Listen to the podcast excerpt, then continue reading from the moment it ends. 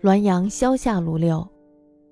董曲江前辈言：顾侠君客远城师选城，家有五六岁童子，忽举手外指曰：“有衣冠者数百人，望门跪拜。”皆呼鬼上好名哉！余谓替绝幽沉，solo 放逸，以表彰之力发明末之光，其贤感九泉，故理所已有。至于交通生气，号召生徒，祸早灾离，地相神圣。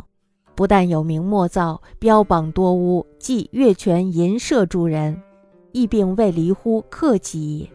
盖执当者多思，争名者相杂，即盖棺以后，论定犹难。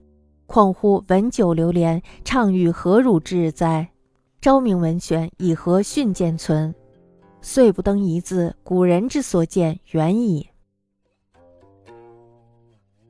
曲江前辈说，顾侠君刻印原诗选刚刚完工，家里五六岁的儿童忽然指着外面说：“有几百个衣冠整齐的人对着门叩拜。”哎呀，原来鬼呀也喜欢个好名声呀！我认为呢，精选被埋没、搜集散失的，通过宣传或者是刻印发行，让死者的作品宣扬光大，他们在九泉之下呢也会感念不尽，这是顺理成章的事儿。至于相互联络、号召门徒、胡刻滥印、相互吹捧为神圣，不但是明代末期彼此标榜的，多半是名不符实。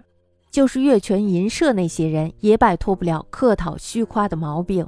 大概呢，结党的人多有私心，争名的人呢就会相互倾轧。就是盖棺以后呢，定论也非常的难，何况是一起喝酒论文、你唱我和的时候。昭明文选因和训而得以流传于世，他自己的文章却一个字儿也没有收录在里面。